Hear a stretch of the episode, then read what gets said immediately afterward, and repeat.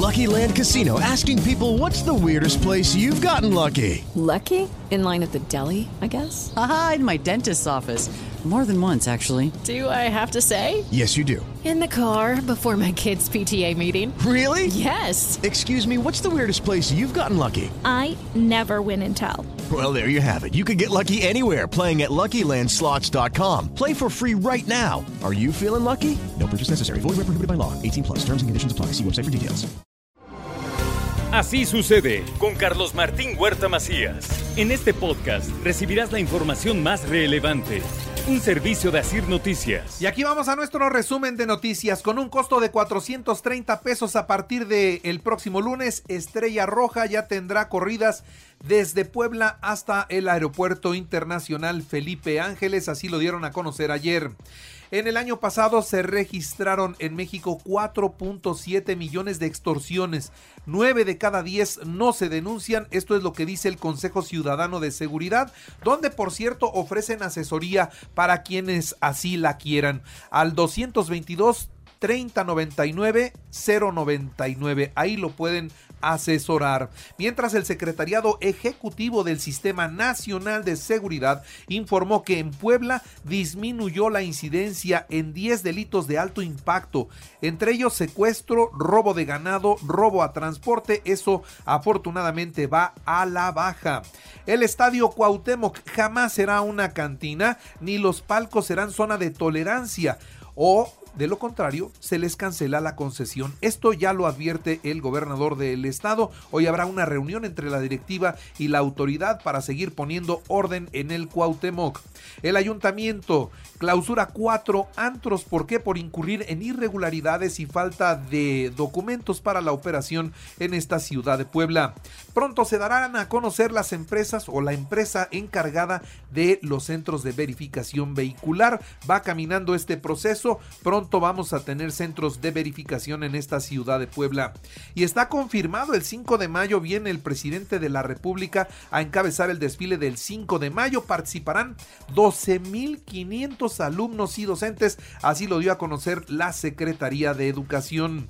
Incrementan entre 10 y 30% las cartas de los establecimientos o de los restaurantes en Puebla. Así lo da a conocer Canirá que el incremento en el precio de los insumos les está pegando y les está pegando fuerte. No es un estándar, no es algo que diga la gente voy a incrementar un 20, un 30%. Cada negocio tiene que hacer un análisis crítico de sus costos y de sus gastos. Creo que hoy la palabra clave es cuidar los gastos, ¿sí? Y ya en base a tus gastos, a tus, a tus costos que tienes, es que tienes que hacer el ajuste en tus precios. También le doy a conocer a usted sobre el precio de la tortilla. Sube 13.3%. ¿Por qué? Por el aumento también de los mismos insumos. Mira, más que nada es todo, la harina, el gas, el maíz, el plástico, el papel, la gasolina, como te diría, muchas cosas que han subido y que ya no podemos sostener el precio. Por ejemplo, el maíz antes de que se detonara lo de la guerra estaba en 7400.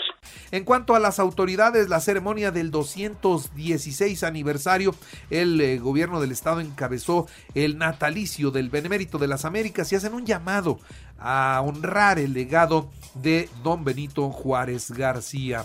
El Ayuntamiento de Puebla y la UPAEP firmaron un convenio para gestión de proyectos de conservación y patrimonio. Esta es una muy buena noticia. Y por cierto, eh, la Secretaría de Gobernación coordina los operativos con municipios para verificar los protocolos en los balnearios. Eso es lo que se está haciendo. ¿Por qué? Bueno, pues porque ya viene, ya viene el tema de la prima. Bueno, ya tenemos la, la primavera, vienen las vacaciones de Semana Santa y los balnearios deben estar en perfectas condiciones.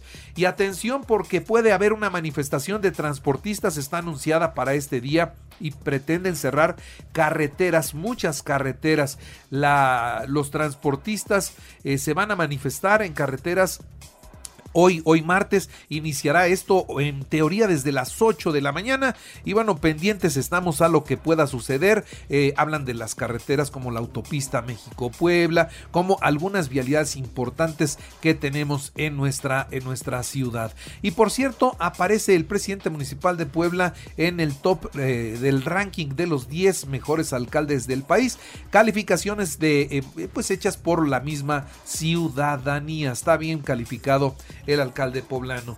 Y bueno, también déjeme decirle a todos ustedes que reportan el 91.89% de asistencia escalonada en las escuelas poblanas y un descenso en los casos de COVID. Afortunadamente vamos y vamos muy bien.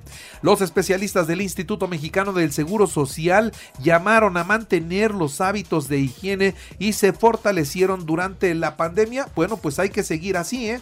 Hay que seguir así por nuestro bien.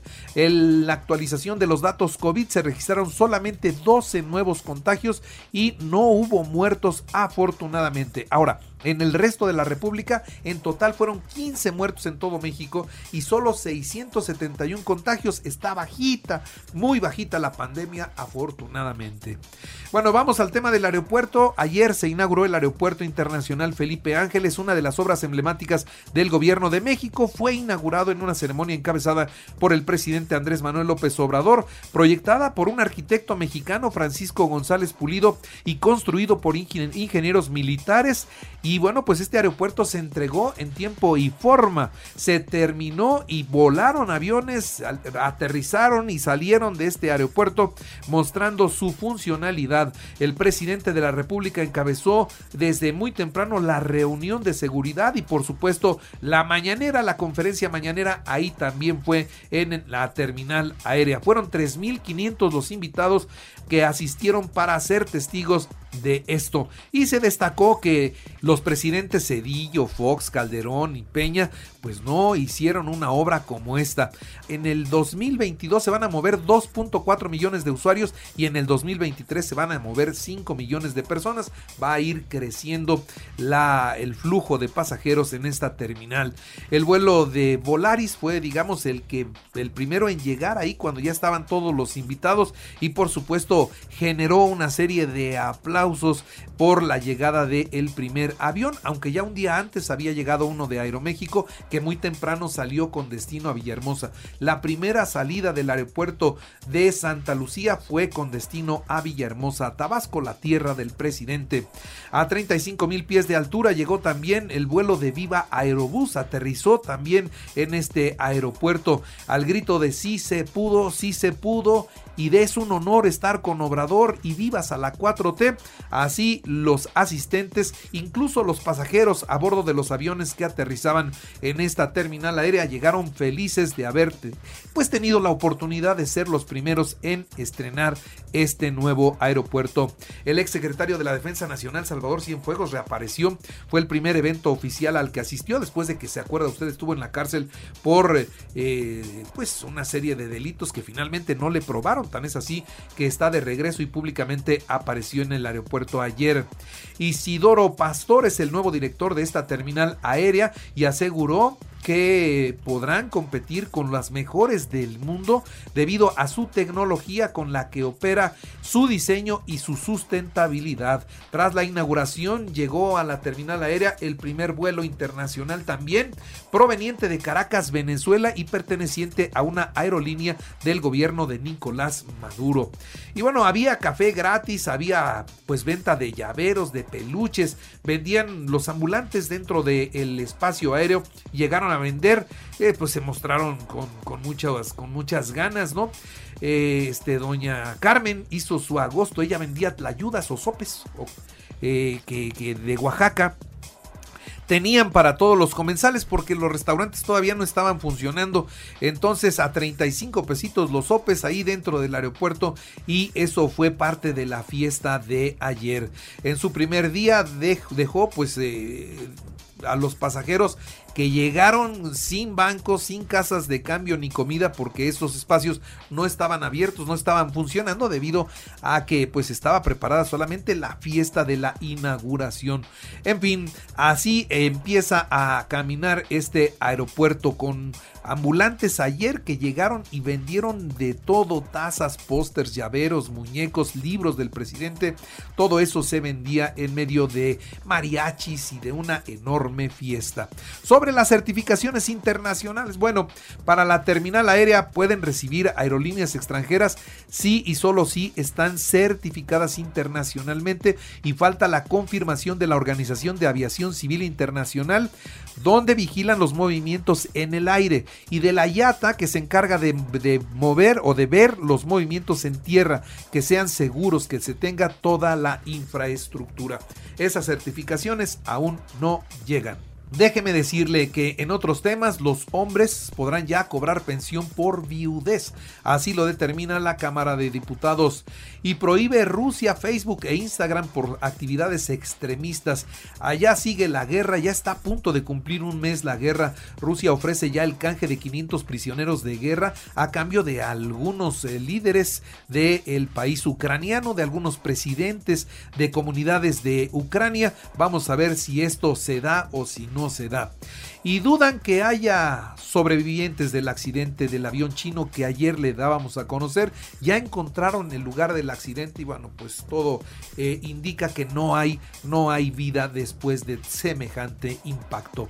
En los espectáculos dieron de alta a César Bono, eh, pues se va a recuperar en su casa. Que bueno, la pasó muy mal, estuvo en terapia intensiva, se está recuperando. En los deportes, Rodolfo Pizarro y Jonathan Orozco causan baja de la selección mexicana por lesión y Roberto Alvarado y Carlos Acevedo son los relevos. El Tribunal de Arbitraje Deportivo confirmó la expulsión de Rusia rumbo al Mundial de Qatar. Los Pericos del Puebla trabajan ya para definir el staff de lanzadores rumbo a la próxima temporada, mientras que el lanzador mexicano Oliver Pérez firmó ya un contrato con los Diamantes de Arizona y busca jugar en las grandes ligas. En el automovilismo, bueno, pues Red Bull informa que pues no van a que, el problema que dejó sus dos coches fuera de la competencia fue la bomba de combustible. Eso fue lo que falló y por eso Verstappen y Checo Pérez se quedaron en el camino. Y recuerde que así sucede está en iHeart Radio y ahora puede escuchar a toda hora y en cualquier dispositivo móvil o computadora nuestro podcast con el resumen de noticias, colaboraciones y entrevistas. Es muy fácil, entre a la aplicación de iHeart Radio, seleccione el apartado de podcast, elija noticias y ahí encontrarán la portada de Así sucede.